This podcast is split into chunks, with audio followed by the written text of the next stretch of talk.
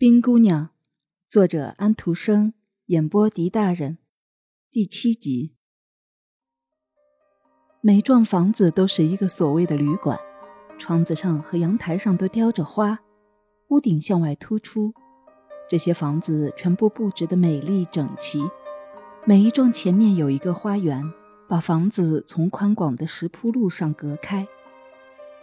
跟这些房子在一起的还有许多别的房子。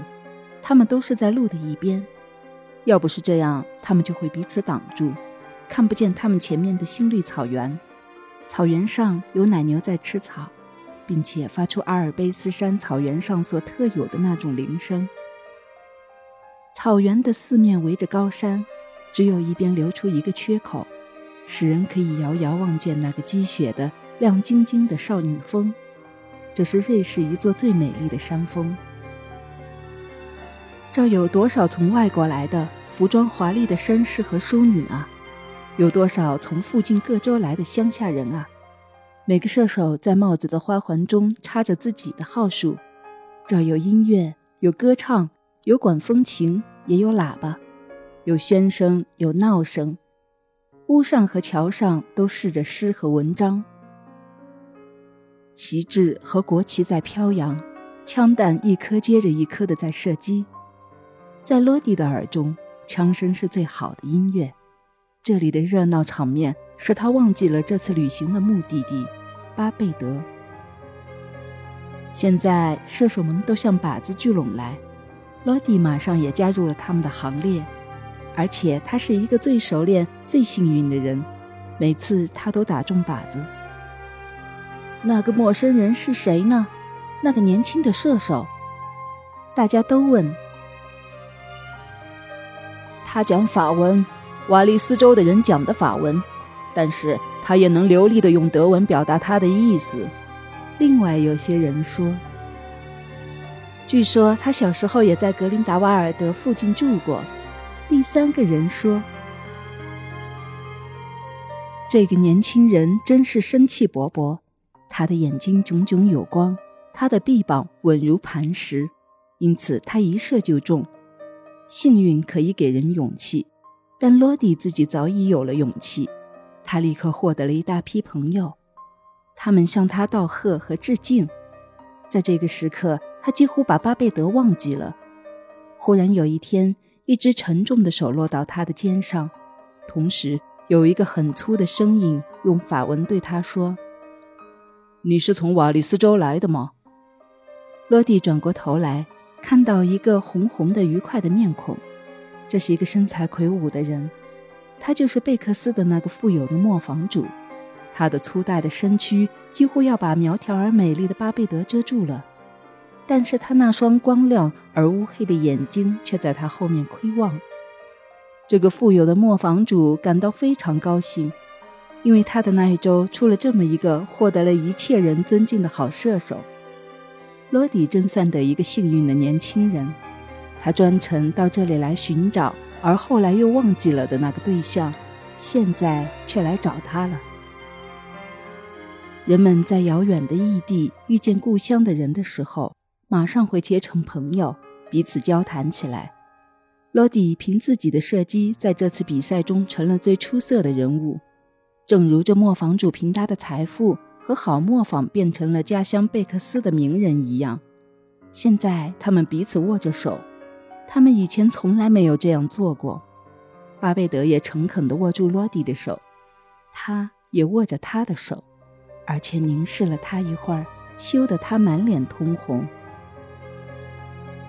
磨坊主谈起他们到这儿来所经历的那条遥远的道路，和所看到的一些大城市，听他说来。这次的旅程真不短，因为他们得坐轮船、火车和马车。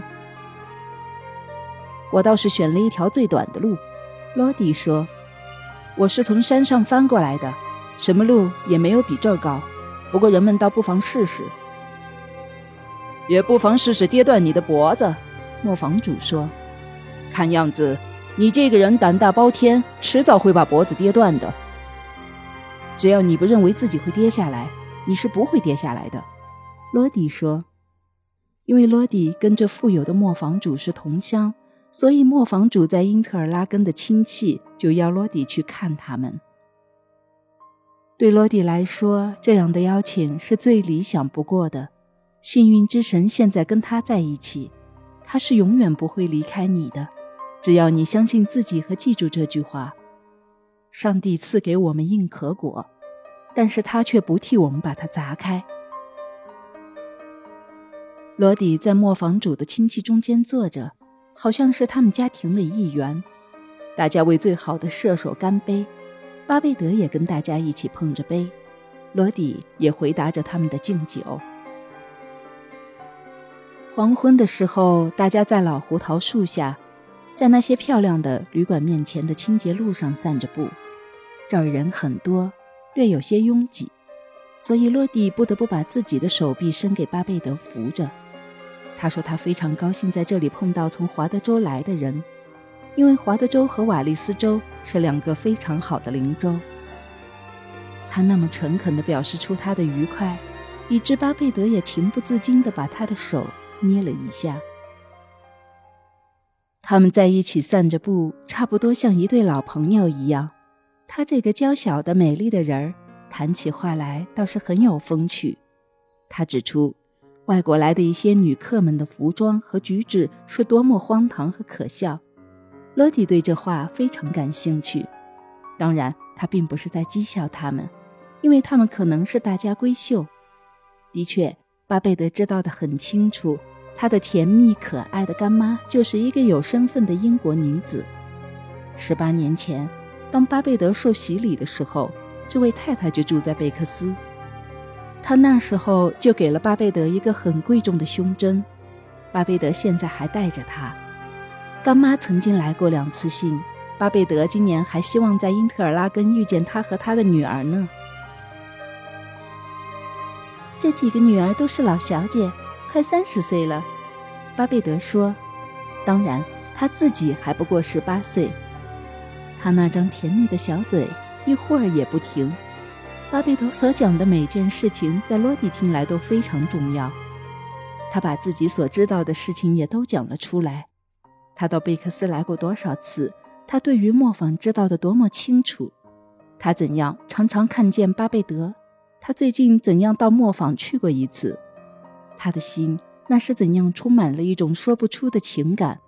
他和他的父亲怎样都不在家，都走得很远，但是远的还不足以使他无法爬过横在路上的高山。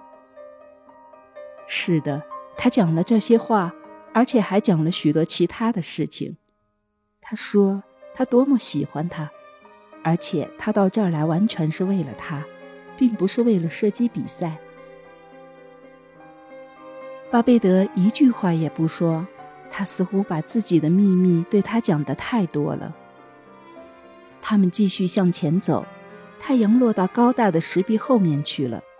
少女峰被附近山上的黑森林环绕着，显得分外的灿烂和华丽。许多人都站下来静静的凝望，罗迪和巴贝德也对这雄伟的景色凝望。